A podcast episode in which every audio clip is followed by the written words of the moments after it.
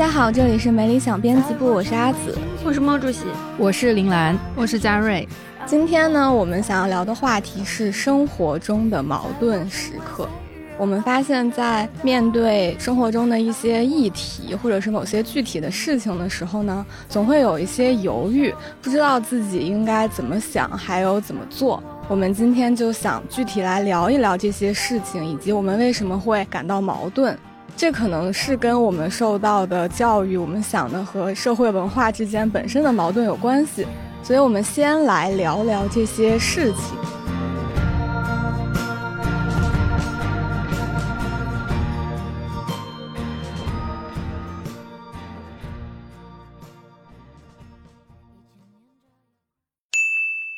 感到矛盾，就很多像之前我们聊电影那些，其实我也很矛盾啊。就比如说，我们上一期不是刚聊了春节档的那些电影嘛，然后我们也知道围绕春节档电影还蛮多争议的。然后我个人的一个矛盾的点就是在于，说之前咱们都听过波米老师那期堪称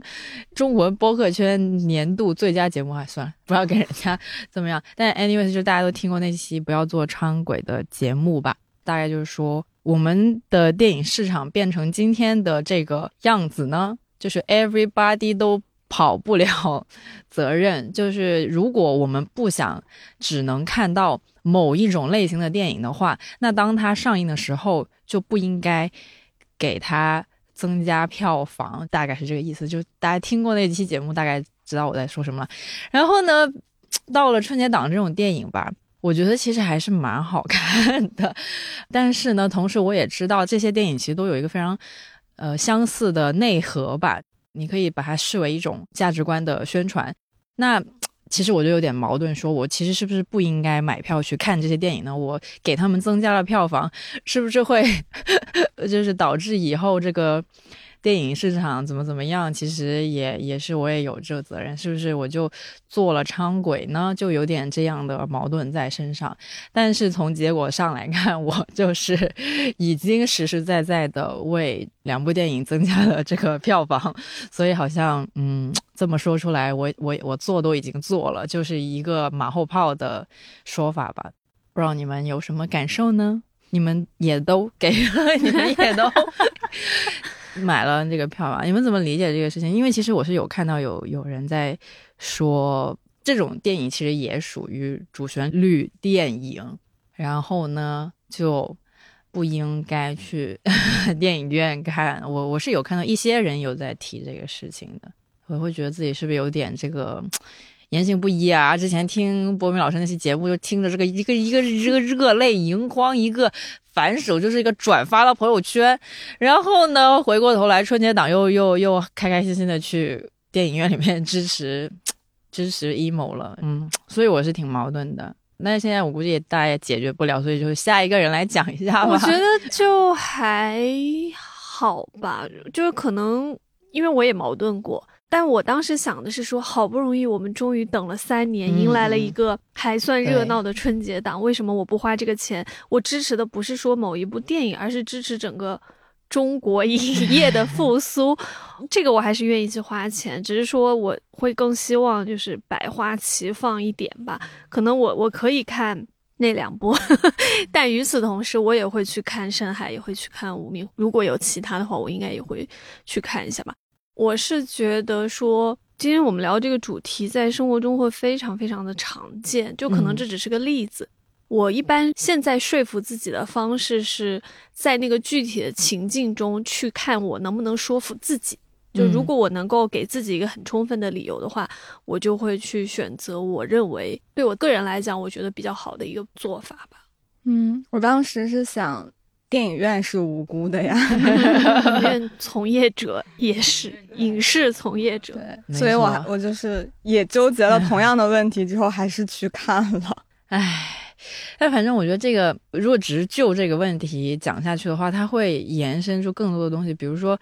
在这个情况下，你以后上映的所有的电影，这个真的是完全扯远了。就是他们既然能够上映，就代表了他们是达到了某种标准，而那种标准可能就是我们。不想要的东西，但是没有办法，它既然能够上映，它可能就是必须得要有那个标准在的。那是不是就代表了所有的这种电影都不要看呢？所以我就呃这个问题好像延伸下去就会越来越多需要你去认真思考的地方。当然我知道那种非常宣传类的电影肯定是你也能很明显的分出来了，但是如果说这个问题再揪得更深一点的话，好像所有的电影它只要能上映，它应该都会有一定程度上的那个，所以就好像有点难那个什么。我觉得电影可能只是一一个现象吧，就是它只是你担忧的那个事情，就是现象之一。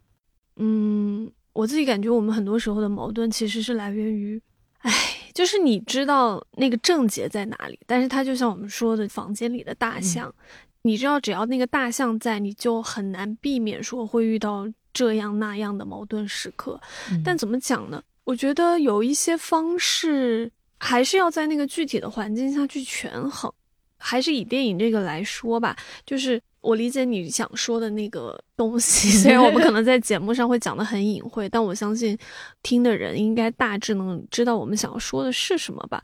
但怎么说呢？我觉得这是一个行业，就是这是一个很大的行业，它牵涉的人和事和物会非常非常的广泛。嗯，我主要是因为前两天刚看了《巴比伦》嘛，嗯，然后我当时看完的时候有一个感受，我觉得电影真是蛮好的，就是它还是一个造梦的东西。我其实第一次比较被触动是那个男主，就是嗯 Manny，、他第一次到那个哦片场，然后他被惊讶到了。他说的那段话你记得吗？他跟女主嗯在那说他为什么喜欢电影，因为他觉得只需要一张戏票就可以让他逃离自己本身很悲惨、看上去很不堪的现实生活吧。嗯 所以那时候我是觉得，对，就是为什么这次春节档我我后来应该是就又补看了好几部吧。就真的是因为我我很享受那个，我只需要花一张电影票的钱，然后我就可以脱离现实几个小时，然后活在一个一群人帮我打造出来的另一种世界当中吧。所以我觉得电影真的还是一个蛮美好的东西。但是怎么讲呢？这可能就是人活在现在这个现实世界中没有办法回避的一件事情，就是很美好的东西，它需要有一个现实的基础在。我们现在在这个环境中，你一定程度上得接受它一部分的无可改变的那个事实基础吧。只有在这个事实基础上，我们再去讨论一些东西，可能才有意义。而且有一些事情的发展和变化，我觉得不是不会变的，只是它需要一个可能漫长、可能快速的过程吧。说了一个我们最近都在经历的矛盾，那请猫爷讲一讲你觉得矛盾的事情。这个矛盾的题，我是不是从去年开始就一直说，对对对有点小羊，但感觉很难聊嘛？我其实最近最大的一个矛盾，自己经历的是，我发现就是我现在在做的事情，很多时候我其实没有办法去真正意义上的认可它，甚至会有一种鄙夷的情绪在，你在做什么 事情？就是工作上的一些完了完完了又要提到辞职了又要了，倒闭，又要倒闭。掀翻整个 公司文化行业行。哎呦，我这个我我想想应该怎么来描述啊？要不你先讲，让我想一想。行吧，那我讲一些女性相关的嗯吧。就是这两年大家真的非常流行说服美役，就是嗯开始很鄙夷化妆之类的行为。然后化妆这个事情，其实从我开始接触性别领域，就一直是我在想，然后又没有想通的事情吧。嗯本身美肯定是一个刻在人类基因里面的事情，它本身其实应该是一个和性别无关的东西。所以在追求美丽的时候，你是可以说你在取悦自己，嗯你就是想要变得更好，这应该就是符合人性的。但与此同时，它确实又是一个带有性别的事情，就是只有女性花了很多的时间，然后花很多钱在这件事情上面。那如果我想要女性解放的话，是不是大家应该抵制化妆？那抵制化妆意味着大家又丧失了一种自由，以及化妆本身它到底是为了自己还是为了别人？因为很难讲这个事情是为了自己。你你化妆，你变好看，肯定是为了别人看起来你好看。就你在做这个事情的时候，你对别人是有期待的嘛？嗯然后我就想起特德·江有一个科幻短篇小说，它叫《审美干扰镜》。它就是说，有一天人类发明了一种一种眼镜吧，就反正一种程序，你把它在你的身上启动之后，人所有的人类在你的面前就没有美丑了。但是同时，他又设想了一种情况是，当你取消这个美丑之后，你又有各种各样别的东西来让你判断这个人是是美还是丑。就比如说你的语言，然后你的仪态，什么什么各种，就是你是很难去在这种事情上平等或者是没有差异的。嗯，这个问题好像很难的样子，就是它看似很简单，但是它好像牵涉到一些很高级的性别 研究的样子。但我其实对这个问题的矛盾反而是在于说，其实化妆的妆面有很多很多的不同。比如说，有的人化妆，他可能是非常迎合当下一些对于白瘦幼的审美，然后呢，他会画得很精致。但是有一些女生化妆，比如说她们会倾向于我我随便举的，比如说欧美妆，它那个其实在当下的语境中，它并不是一个很符合，比如说像中国主流审美的一种化妆风格。那那种化妆又意味着什么？意味着显示我是一与众个不同非主流，对对对我是一个审美比较高级，或者是有有别的对审美对对的人，对，，但我就不知道这个为什么不可以。就这种的矛盾，对我本人来讲的话，我会觉得要看你那个化妆的目的是什么。比如说，像现在很多女生也会去美黑，然后她们会更倾向更有攻击性的一些妆容，或者是更艺术化的一些妆容。但那种妆容，我并不觉得它一定是去为了迎合某一种审美，它更多可能确实就像我们讨论说，它是为了彰显我的某种个性。那这种化妆要怎么去评论呢？因为我觉得人是没有办法回避说想让自己变得更好，只是在于那个审美标准它本身是一种对个性的一种压迫，还是说它会帮助你去更好的认可自己的特质，然后更好的去彰显自己的个性。反正对我来讲的话，我可能觉得没有那么的纠结吧，主要还是看你想获得的是什么，可能那个会比这个行为本身要更重要。嗯，嗯，你早上会会涂口红吗？有的时候会，就早上我基本上都会涂口红来公司，但是这个事情可能也跟刚才聊那些不是特别大的相关性吧。但是我自己会有一个莫名其妙的强迫症，或者是一个自己的 routine 嘛，就是我早上起来，如果我是去上班这种的话，涂防晒之后，我一定会基本上百分之九十九，就十一百天里面有九十九天我都会涂口红。我也非常清楚，nobody 记得我涂了什么口红，甚至都没有人会注意到我涂了口红，因为我们不是都戴着口罩嘛，就是通勤的时候大家都戴着口罩，就没有人会看到你的口红。然后到上班的时候就脱下口罩，但是大家没有大家人会看你的脸没有人会看你的脸，就是大家上班的时候就是呃，然后这样，然后就走过，没有人会看你的脸，就 算看了看了你的脸，也不会记得你涂了什么口红。甚至这个你涂了口红这个信息是在大家的那个大脑中是被忽略掉，大家看见你只会觉得说 OK 这个人来了，但是你不会想说他有什么妆容之类的。但是我就是我自己会很 enjoy 的一点是，早上来了公司之后脱下口罩，因为我都要会去洗手的嘛。然后洗手的时候，呃，只有我一个人在厕所，然后我就看着 镜子里面的自己，因为你当天第一次涂的那个口红的嘴唇状态肯定是最好的嘛，因为你没涂过别的东西。然后那时候觉得哇，我这个口红涂的真好，而且那个色跟呃什么今天的这整套衣服也蛮配的。然后在那个瞬间，我会就是类似于这样，嗯，真不错。然后我就走了，然后我就去吃早餐，吃完早餐，整个口红就已经没有了。所以这个口红的意义。早上这么认真起来涂口红的意义，就是在于我上班之后洗手、洗完手去看那个镜子的时候，看了自己一眼，觉得嗯，这个口红涂的真不错。这个就是我上班涂口红最大的意义。但有时候我的口红可能会留的比较久什么的，就有别的同事会发现。但是那些对我来说意义已经不大。一个比较神奇，我也不知道该怎么形容的一个小小的，算是习惯也好，或者是一个什么东西也好吧。嗯，但我觉得这个就是在于你为它花多长时间，因为毕竟涂口红就是一个 一分钟的事情，是是。可是化全妆至少也得十五分钟吧？对 对，那确实是。所以我觉得涂口红还 还还不到服美役的程度。一分钟的意实在是被提出服美役的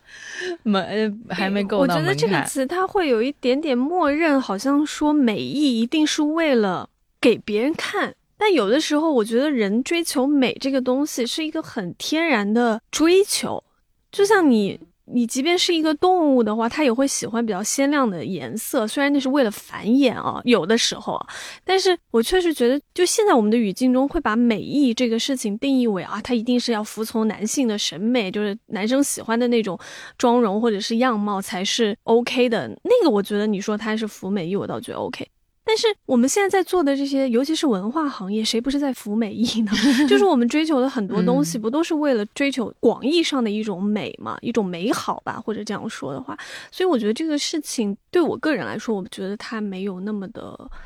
痛苦吧。我觉得只有在你其实是为了去。很刻意或者是很迫切的迎合某一种单一的审美的时候，或者是单一的对于美的标准的时候，那种时候它可能会对你造成一定的那种压迫感，或者是让你觉得不适吧。但如果就比如说像我运动和健身这件事情，我相信很多人最开始健身和运动的初衷一定是为了减肥或者是瘦身，但是现在的话，反正至少我在星星也好，或者是在别的地方看到的很多女孩子。他们对于身材的一个标准越来越多元化，就是比如说像以前可能很多女生会很排斥肌肉这件事情，但是我确实在健身房见到了很多女孩子，她的肌肉线条非常的漂亮。就在我看来，她是更多的是想要取悦自己，而不是说为了去迎合某一种单一的标准，然后才去那么努力。嗯嗯。我保留一下，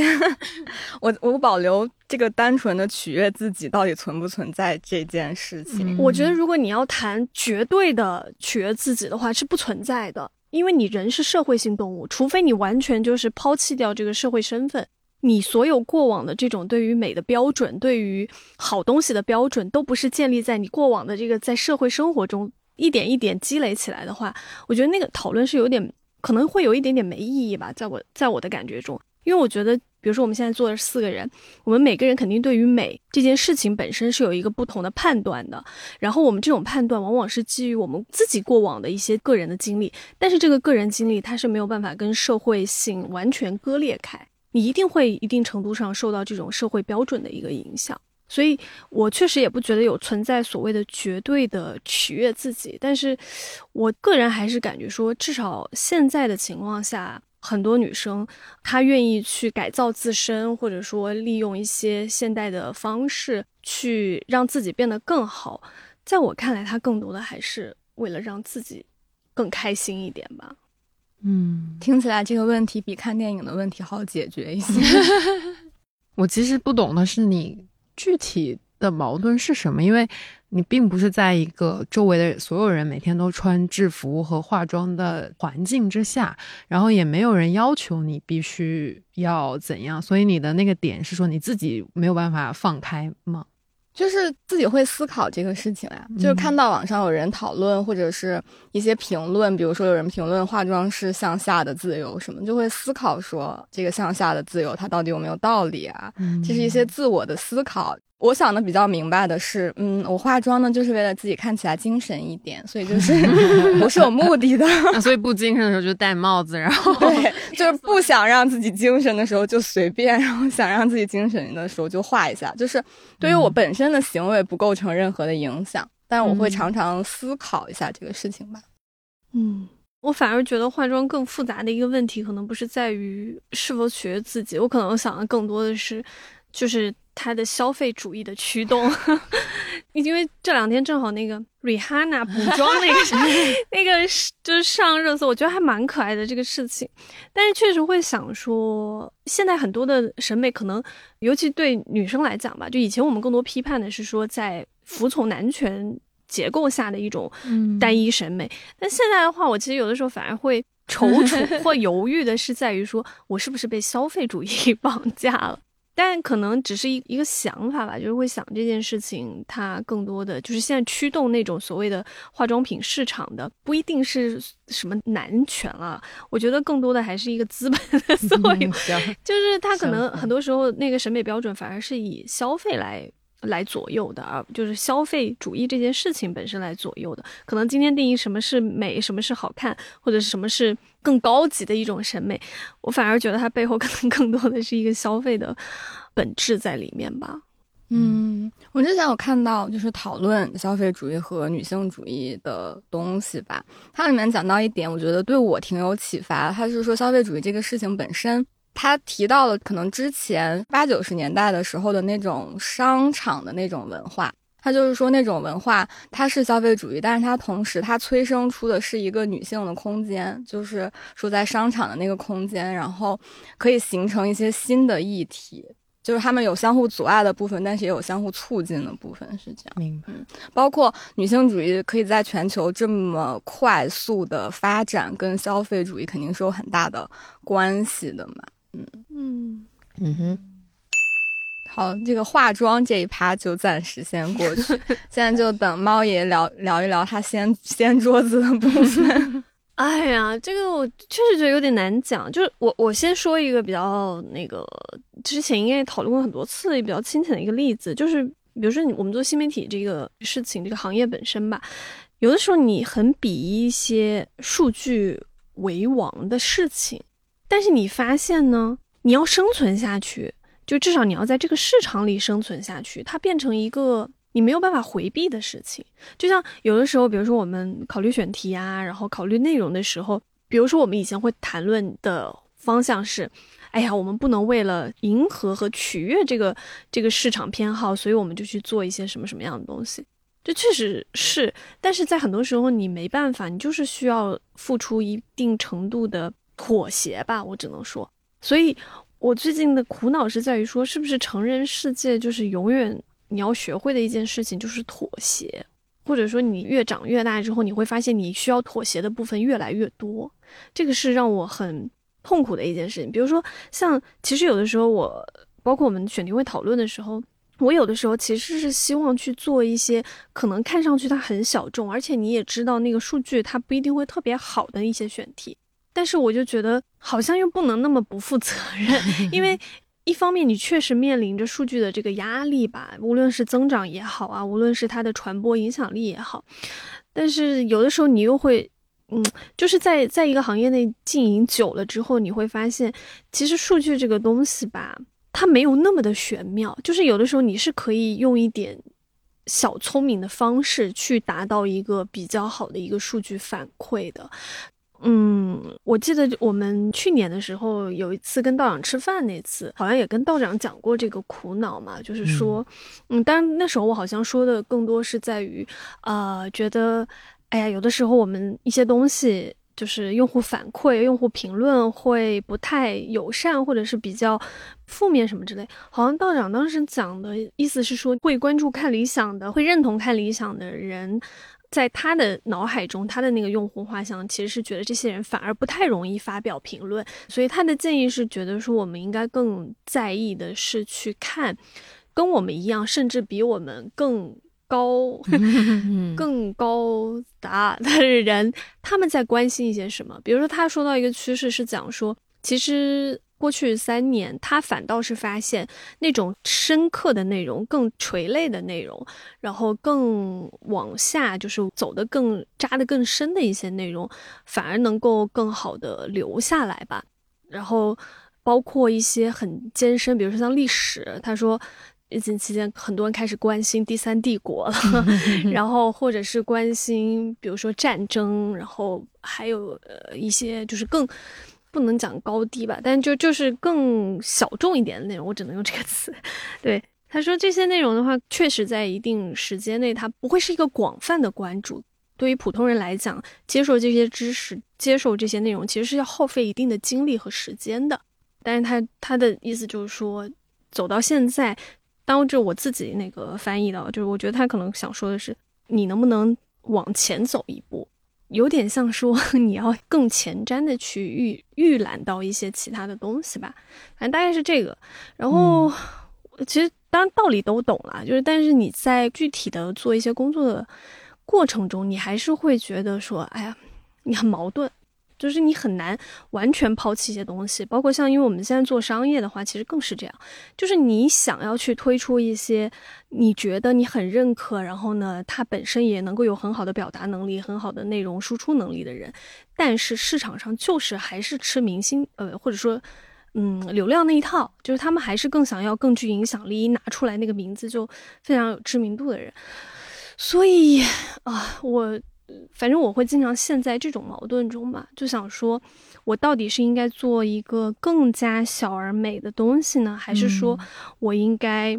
我们应该开疆拓土？哎呀，就是我我不知道，可能这是我成长中的一个一个矛盾点吧。就是我以前一直相信，或者说我从小到大长大的一个想法是相信说，只要我很认真的去把这个事情本身，或者把那个内容、那个东西本身做好，我。就觉得它应该是会好的，但现在，因为我们现在面对的是一个商业社会，就是它是一个交换社会，就你所有的一些你的人际，然后你的任何的一个来源吧，无论是你的。金钱来源还是任何事情的来源，其实都基于一个交换，但这个交换其实是你需要去考虑别人的需求点和考虑别人，你对别人到底有什么样的一个价值，就是你更多的是要站在对方的角度去想这件事情，这就跟从小到大长大的那个接受的成长模式有点不一样。我不知道你们有没有这种东亚教育模式，就是我们从小到大其实都是单打独斗，然后都是觉得把自己那一份做好了就行。其实我们很少考虑过说，一个所谓的商业社会里面，其实是很多东西是要靠交换才能创造价值的。嗯，就如果你没有交换的话，其实你是没有办法创造价值。嗯，就是关于做内容东西，我一直也是在纠结的是，就是关于这种小众或者是大众的这种所谓的纠结吧。有时候会有点担忧，自己陷入了一种自怜的状态。就是我觉得我在做一种很牛的东西，但是 nobody 看到我，那会不会有可能就是 需要改变一下这种思路？或者是我觉得，比如说一个东西它太过于小众，但是我们知道它很好，可能就得是不是把把这个事情想明白？就或或者他可能只是一个选择上的问题。比如说有一个人他讲。日本史的某一段讲的特别特别好，就不否定他讲的好的这个东西，但是他放在市场上，他就是一个极少数人会关注的东西。那如果我们要推出这个节目的话，可能就是在于你做选择，你就要，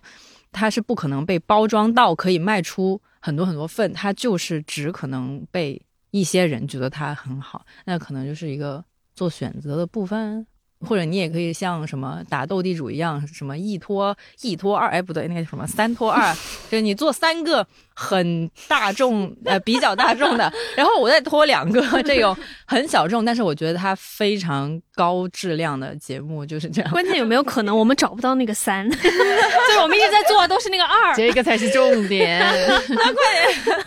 那快点，那洗牌呀，那真是那那怎么办呢？那你对我说吧，我们都在干的都是。掀翻，聊着聊着公司没了，那没了，那就是那完了就没有一个三，就三拖不出来两个二，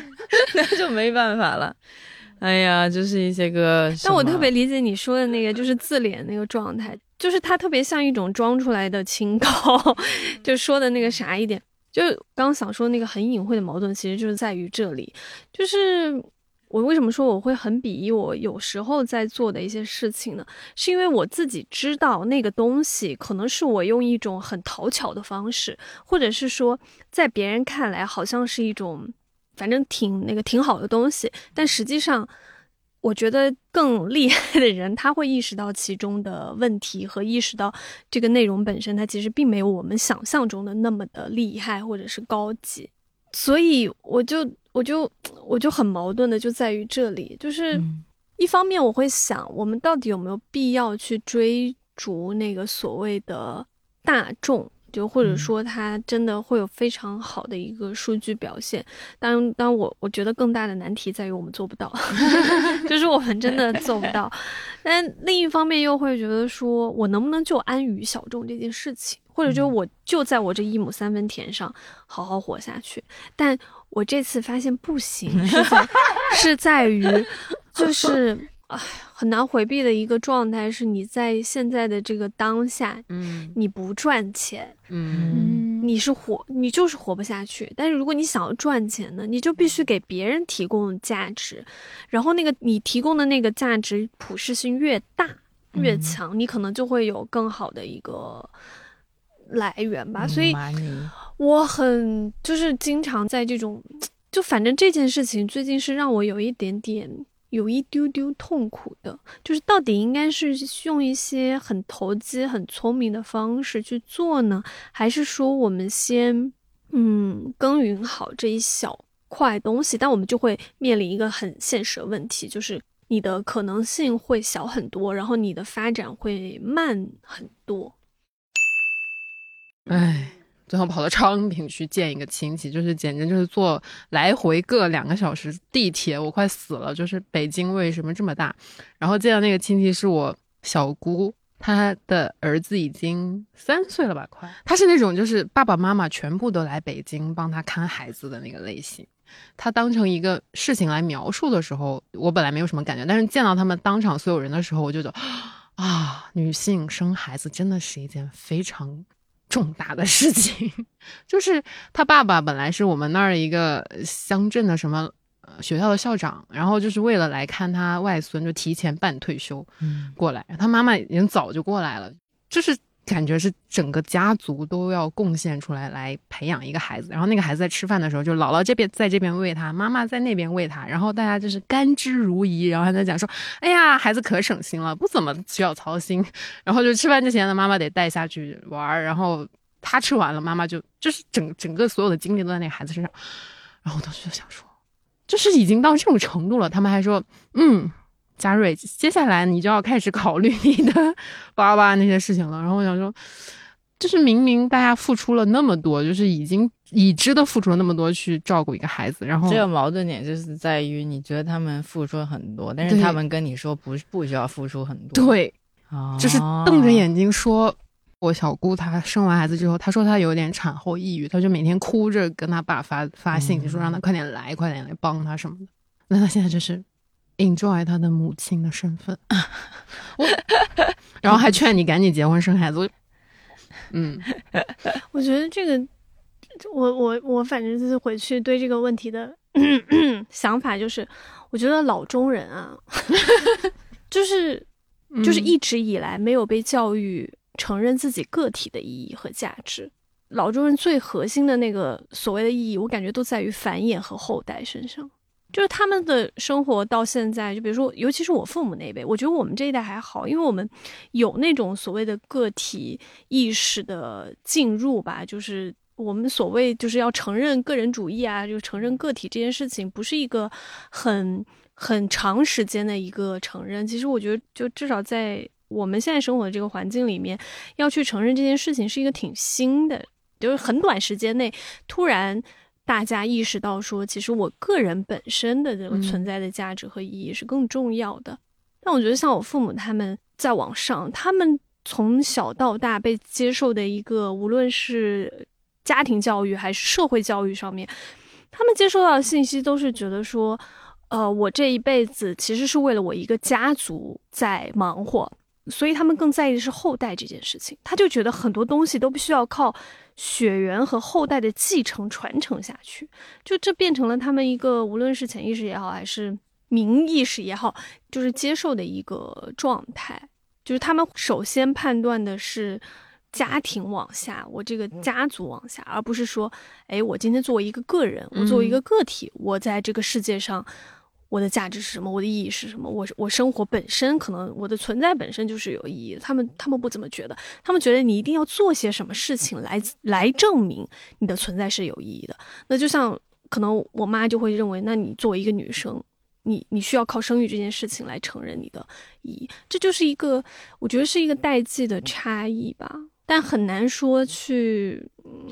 对我个人我的家庭来讲，我觉得很难去说服和矫正，因为他就是到现在也是在那个社会环境中，只有这样，他们才能够找到自己所谓生活的意义。嗯，但我觉得就是从他们的角度，从父母的那个角度，他们是完全自洽的。但其实矛盾的反而会是我们吧，因为我我不知道，就是呃，你应该还好像我这种经济还没有非常独立的。人吧，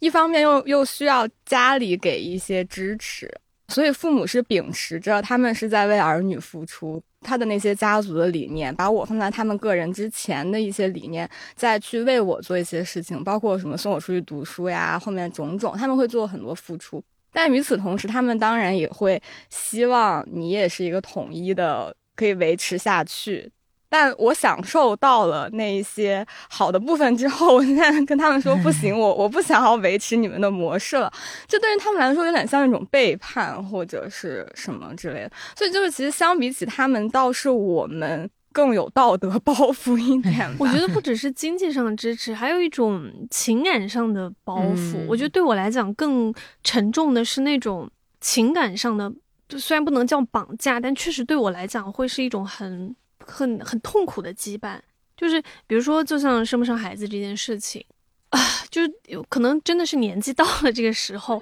你就很难回避。就你每年回家，你都已经很难回避这个话题了。我觉得我最终可能真正会因此生下一个孩子，是因为我没有办法背负我父母的那种情感上的压力。就我我没有办法，就即便我经济独立，我不依赖他们，我也不可能说，嗯，我跟你就是。断绝过就母女关系什么的很难，我觉得这个也是一个特别难的点。而且就像我刚刚说那个矛盾，我我认同你说的，就是对他们来讲，其实他不会有那么大的一个矛盾感在。但对于我们的话，尤其我们这一代，我觉得是无论从那个社会环境还是整个社会意意识上面变化最最强烈、最剧烈的一代。就可能八五后到九零九五左右吧，我觉得这一代人真的蛮蛮辛苦的。有时候觉得，因为其实我们是接受了一些不一样的理念的，但这几年你又明显发现了一个倒退和保守化的一个倾向，所以就像。就很像我们以前感慨的是说啊，我们是经历过好时代的人，然后 所以今天有很多面临很多现实的时候，你会变得更痛苦，反而不如比如说像零零后他们更自洽。嗯，我周末的时候，然后听了一个算是比较年轻人做的播客吧，然后他们在谈论的一些话题，我突然发现是非常非常之切身的，就是切身到它是你生活中很小很小会关心的一些小痛点啊，或者是小困扰啊，小小困惑。啊。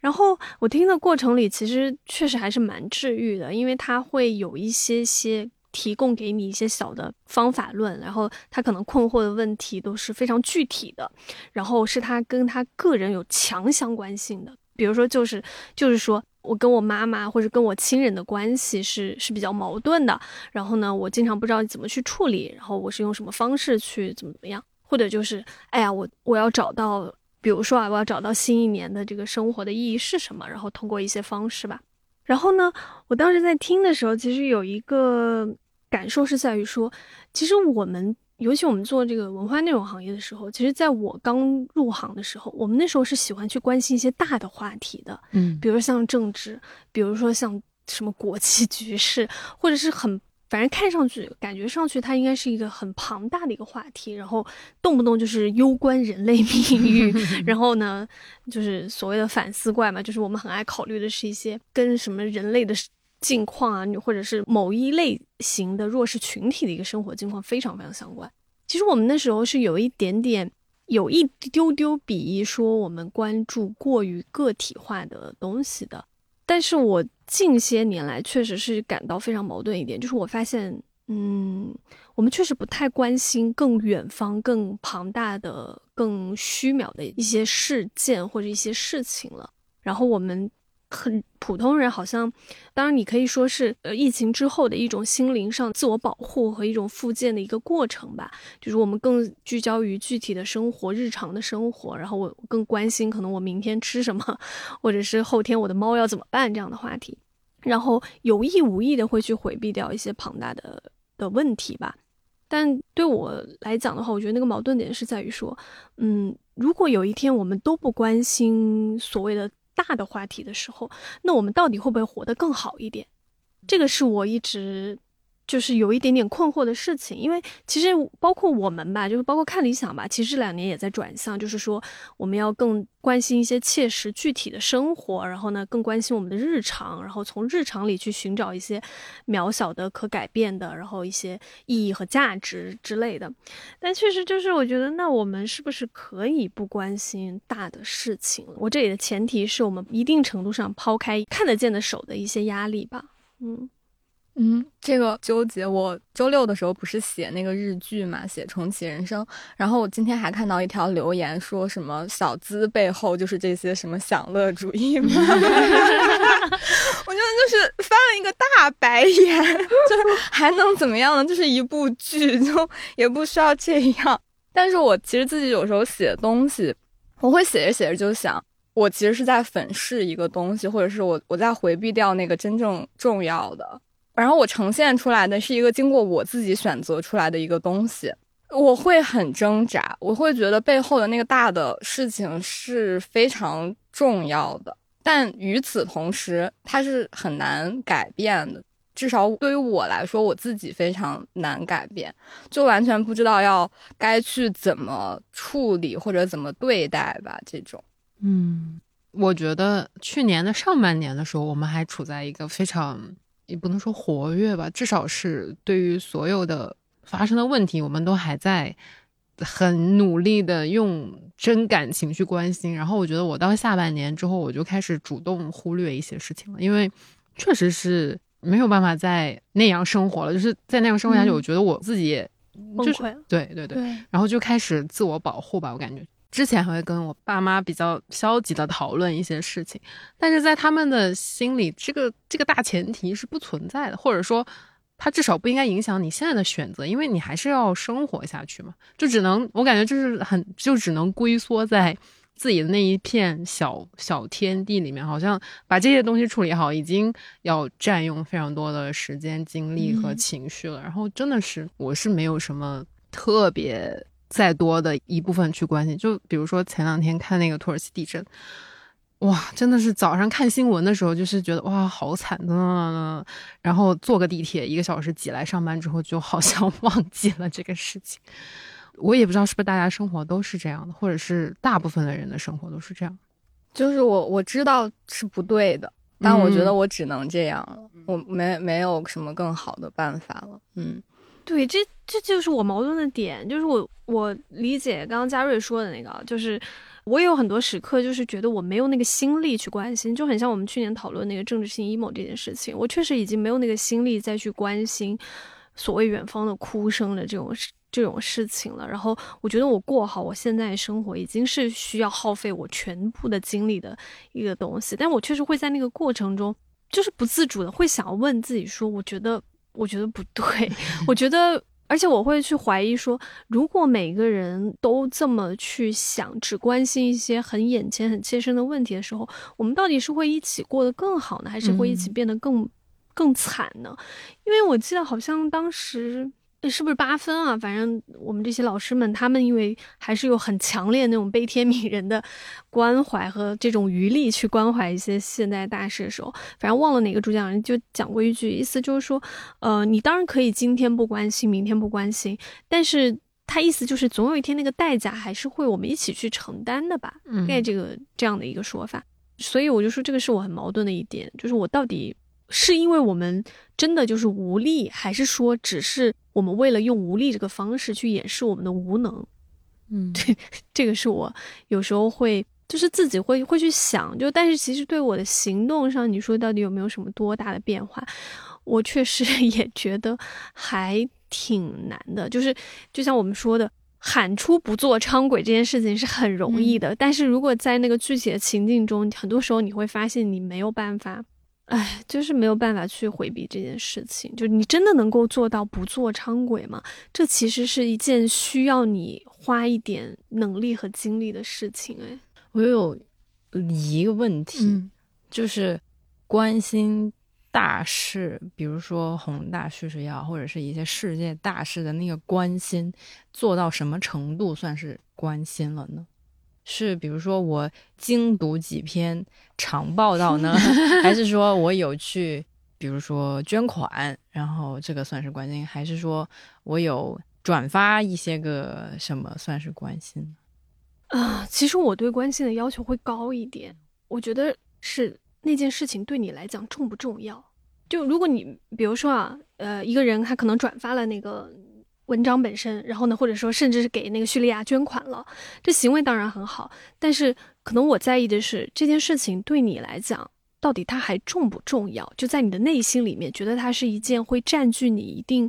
呃生活关注度的问题，还是只是说，哎呀，你今天就像看到。一只那个路边的流浪猫，然后可能哎呀好可怜，然后呢想给它一点吃的，然后你就走了。嗯我可能对我个人来说的话，我会在意的是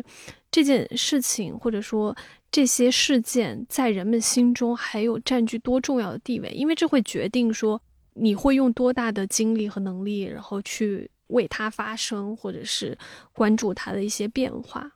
嗯嗯我觉得现在。我前两天应该是看了三联写的一篇文章，应该是维州写的吧。嗯然后他就说，为什么我们现在都不关心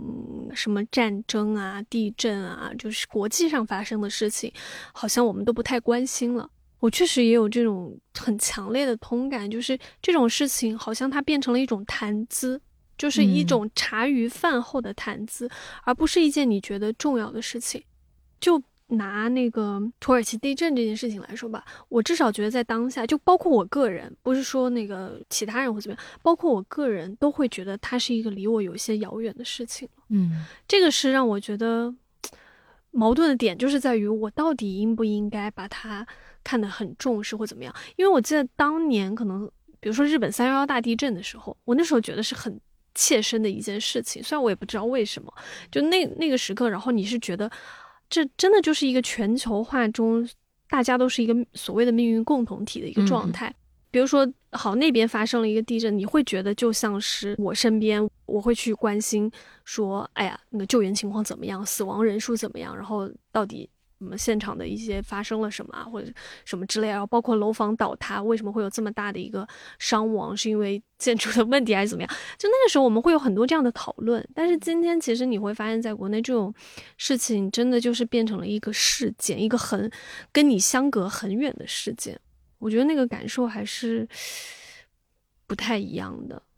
嗯就是这个微妙差距，我有点不知道怎么去描述，但我确实会觉得整个那种氛围，整个的，包括我在内，整个社会的一种关注都在就在缩小吧，嗯一定程度上在慢慢的缩缩小到自身的周边、自身的范围里面去。然后我给自己的解释是觉得说，一方面确实就是所谓的关心国家大事、家国情重这种东西，它给留给你的空间已经很小了。嗯就是很多事情他不让你关心，你想关心一个就是锋线铁链女都不让你关心了。我觉得这是一方面，还有一方面，到底关心自己具体的生活是不是会让自己过得更好一点？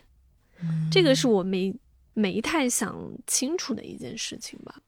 嗯，我觉得是不是跟媒介的变化也有关系啊？嗯现在其实大家连微博都比较少了，微博的很多很好的博主都已经陆续消失在互联网中了。有的时候你嗯看一件事情，你想去看一些好的评评论、论好的言论，你也看不到了。对，就是你打开微博也只能刷到那些，嗯更不要说其他更监管严格的传媒体了，就是很很难会看到。你嗯就会觉得好像大家都不关注，其实大家可能也关注，只是说没有一个好的渠道去了解。嗯，或者就是那种讨论的空间已经没有了。然后，而且我觉得现在就是，比如说像小红书这样的一个媒体啊，就是这样的一个媒介吧。就是他真的是把那个信息茧房啊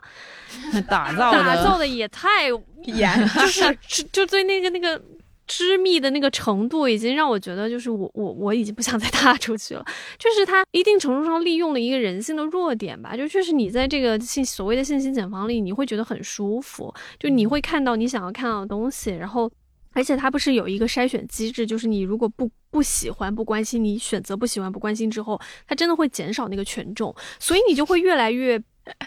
就是就安于对安于在自己的这个这个所谓的这个小的一个茧当中吧，然后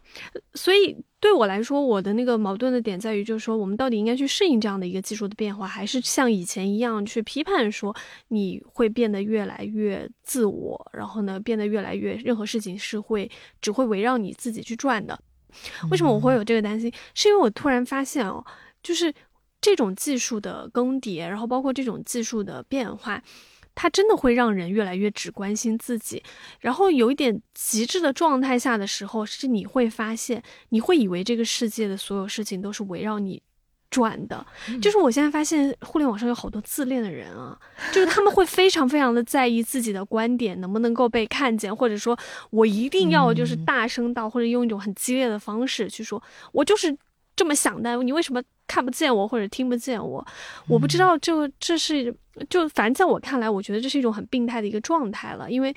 呃，但与此同时，就整个技术的发展也是在加剧这样的一个极致化的自我为中心、自恋的一个状态。是啦，我我真的是会觉得，就是互联网会让你觉得你自己变得越来越重要，但其实你没有那么重要，但是它会让你相信，相信你自己是很重要的。而且你的认知会越越来越局限在一个范围，但你但你会觉得身边即世界，就是你会认为你看到的东西，你认知到的就是世界。我今天受到的一个冲击是，就是我转发到我们群里的那个，就是有一个小姑娘，然后她在 B 站上教如何系列，她更了那个如何如何系列，然后更的那些主题都是那种我一看到我就会觉得。这有什么可看？比如说，他会教你如何一个人坐高铁，如何在医院取药这样的事情。然后后来我的一个冲击就在于说，其实是有很多人需要这样的内容和需要这样的东西的。然后我那一刻其实是有一点割裂的，我就在想，我靠，我我真的是一个。我平时在看什么？对对，就是觉得觉得我们有的时候的那种优越感蒙蔽掉了很多东西。然后后来我看了，就是关于他的一些那个内容，他他做这样的内容，他就是积累了好几百万、好几百万的粉丝。然后也受到了就是很多人的欢迎，包括很多小县城的那些年轻人啊，还都不是老年人，会说我真的很需要这样的内容。所以那一刻我其实是有一点被震惊到的。后来真的是反思了一下，才想到说，如果有这样的内容的话，其实对我妈，或者是对就是上了年纪的人，可能真的是未来一种需要的东西。因为这个技术更迭过快的情况下，他们抛弃了很多人的。但我们会会看不见这些人，就一定程度上你会忽视掉，原来还有这样的群体存在。尤其是当你永远活在这个所谓的信息茧房里的时候，你甚至会不相信，说怎么可能啊？怎么可能还有人会需要看这样的内容啊之类的？你的这个问题是不是其实有就有点像《黑客帝国》的药丸问题，就是蓝的和红的，你到底要不要知道真相和？if 我就只 care 自己身边这一坨事，我不去看外面的世界，是不是其实有点像那？嗯，我觉得他好像还不是一个这样的一个选择吧。但那个矛盾的感受是会有一点像的，就是我要不要安于现在的这样一个状态，还是我会考虑说，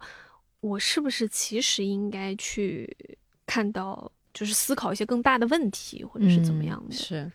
因为黑客黑客帝国那个，它它主要是牵涉到呃，你所在的世界是真实的和假的嘛。但是这个就是你的这个其实是减去了这个真实世界的这一层考量。因为我我之前也会经常想这样的问题，就是知道的更多什么的，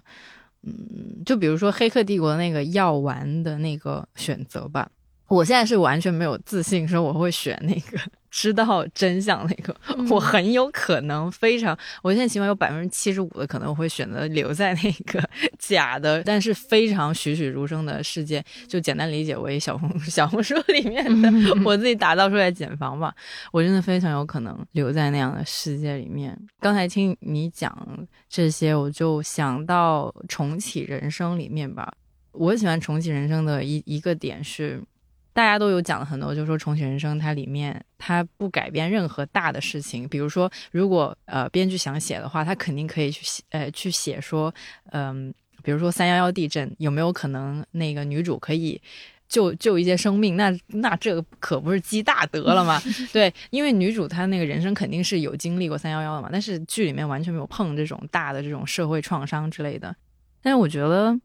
我那时候喜欢他的感觉，就是在于他真的很努力的在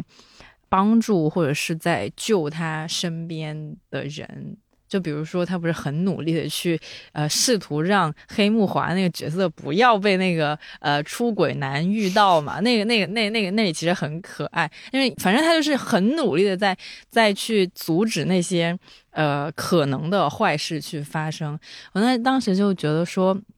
呃，不管咱们有没有这个心力去关心那种更 远大的事情吧，但是我觉得他的这个解法虽然很俗套，但还是呃一定程度上是有价值的吧。因为他，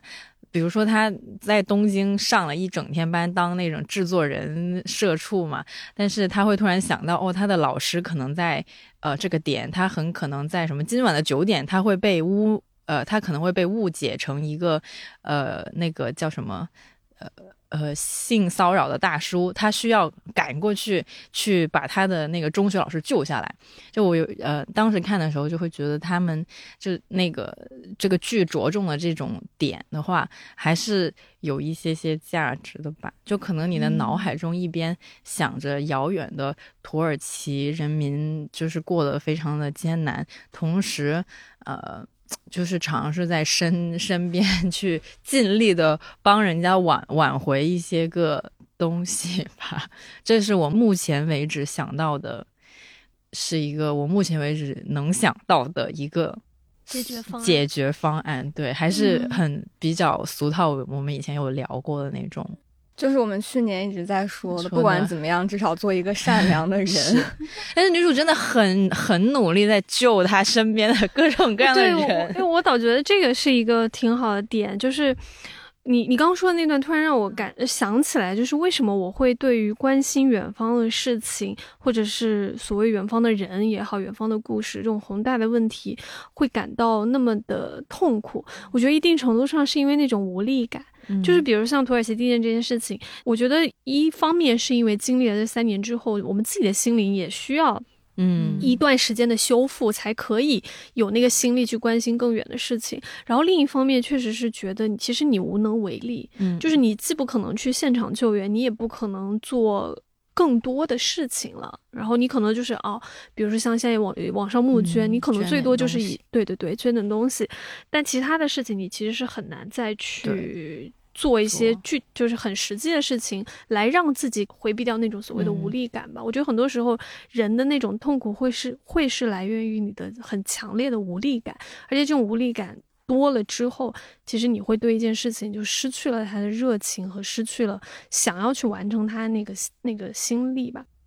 然后你刚刚说的那个帮助身边的人，这个倒是一个我觉得还蛮有趣、蛮好的。因为我一直相信是说，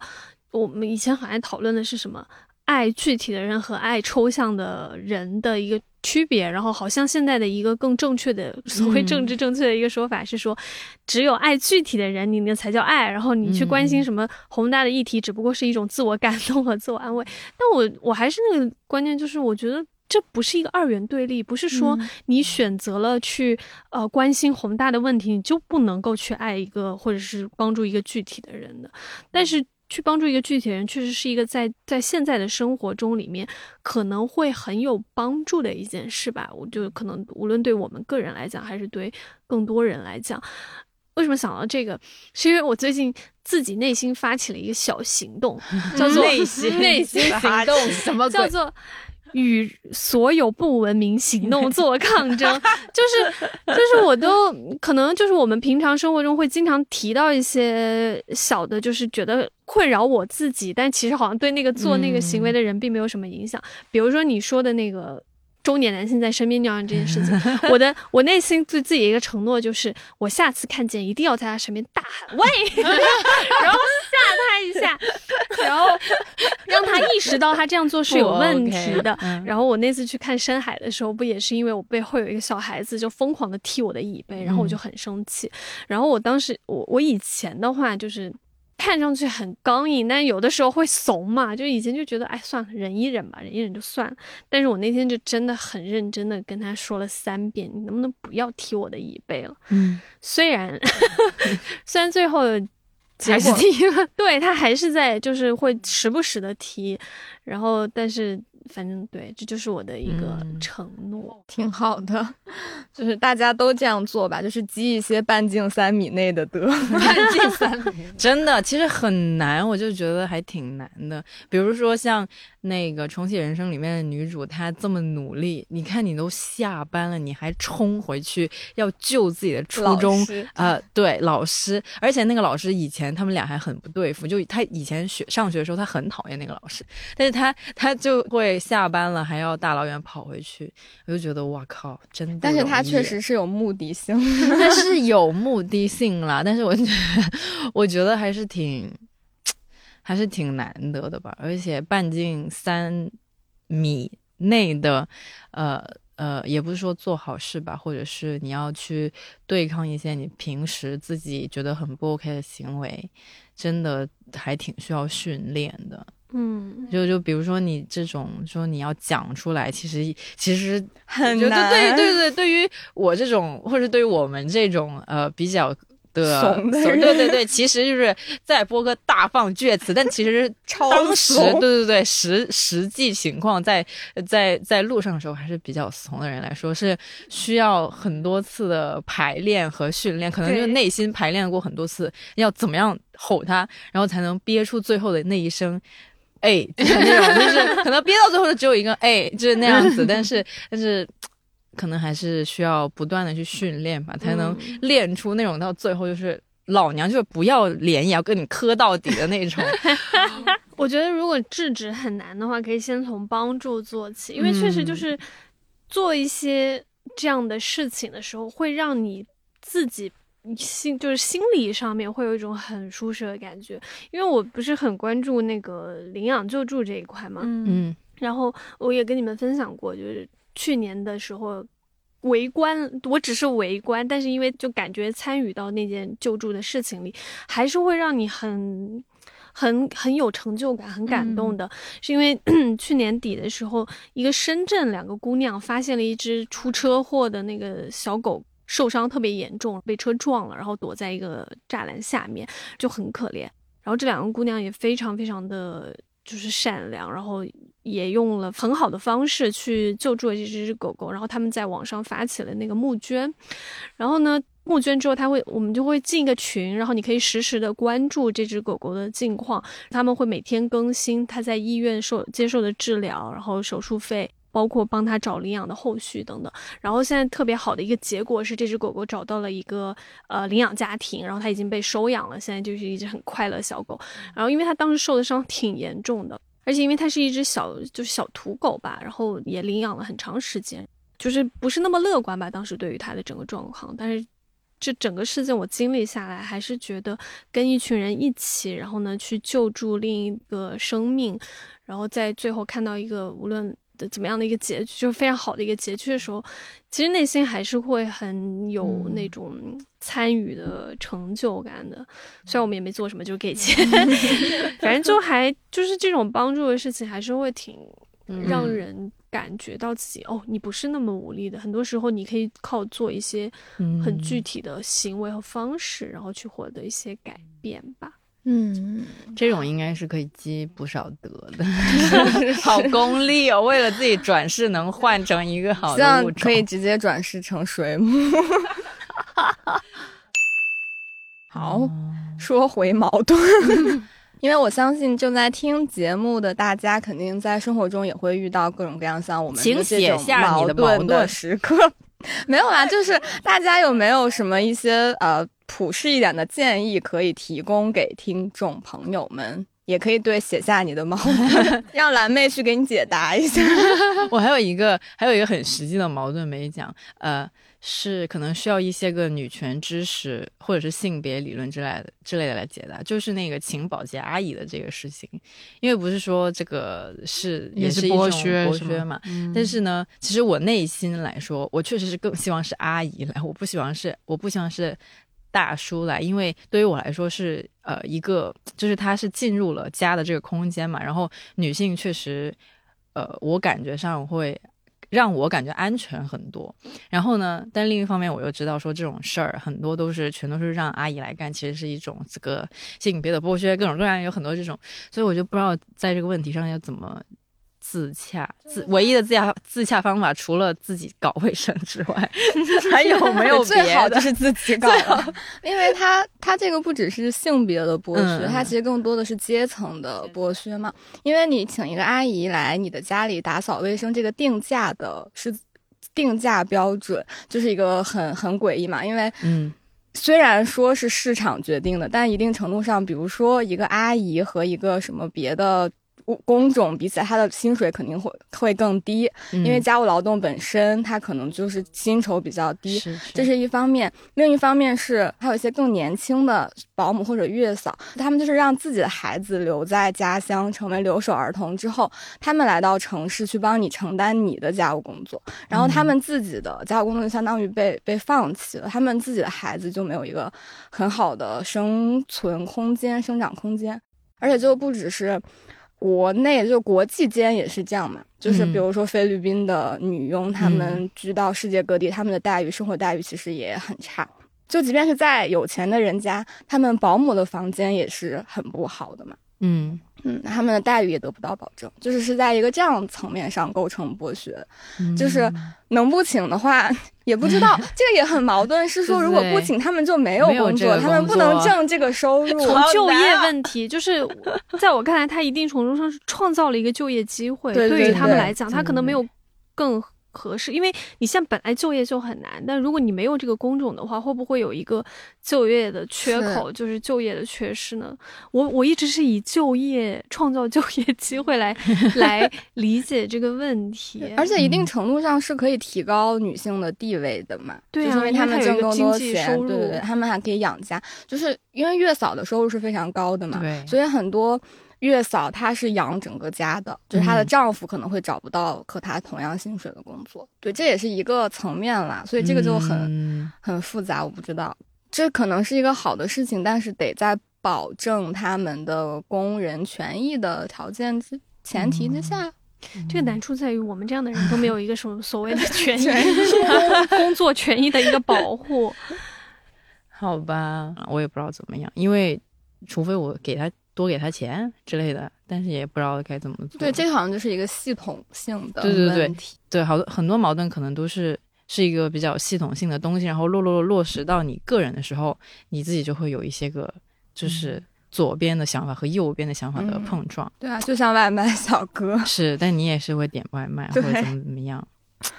对，但是但我觉得意识到就是也是一件重要的事情吧，就是即嗯。便现在可能还很难改变这个现状，但是大家心里有一个这样子的想法，对 对对，心里大概明白它整个这个运转体系，它嗯不完全是一个对阿姨好的事对对情吧？对，要。明白这个运转体系还是蛮重要的。嗯。那说到这个矛盾的方法论呢，我只有一句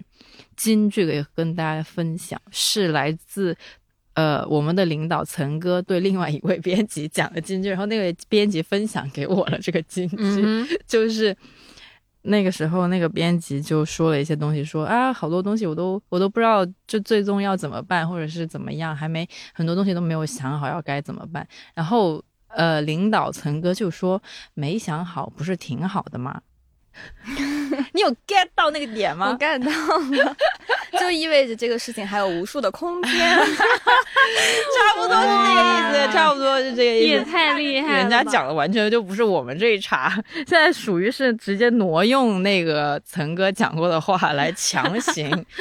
什么。我就觉得他讲那个东西吧，就是可能他就是无心一个随便一讲，但是又能够感觉到好像有一些有一些个意思在里面。没想好不是挺好的吗？很多东西矛盾什么的，在呃，首先在想，可能就是一件好的事情，就是证明你有在认真思考，我是不是有做的不好的地方，就是你可能有在反思啊，或者是什么，在认真研究这个事情。那如果你想的越多的话，可能你也会 push 你去寻找答案，然后可能在这个过程中会知道更多更多的东西吧。以及可能有些东西是确实你得，呃，经历一些时间之后，你才能得到一个相对你自己可以自洽的答案，或者怎么样。嗯，之前我们不是采访过《始于极限》的另一个作者铃木良美嘛？嗯然后问过她一个问题，是说女性应该如何对待自己身上的那些矛盾，就是我们。比如说，既想要浪漫爱，但与此同时又有一些什么独立的自我什么什么之类的这种矛盾。然后他给的那个答案，我真的觉得非常好，就是一个很大程度上解答了我自己一直心里来的疑问，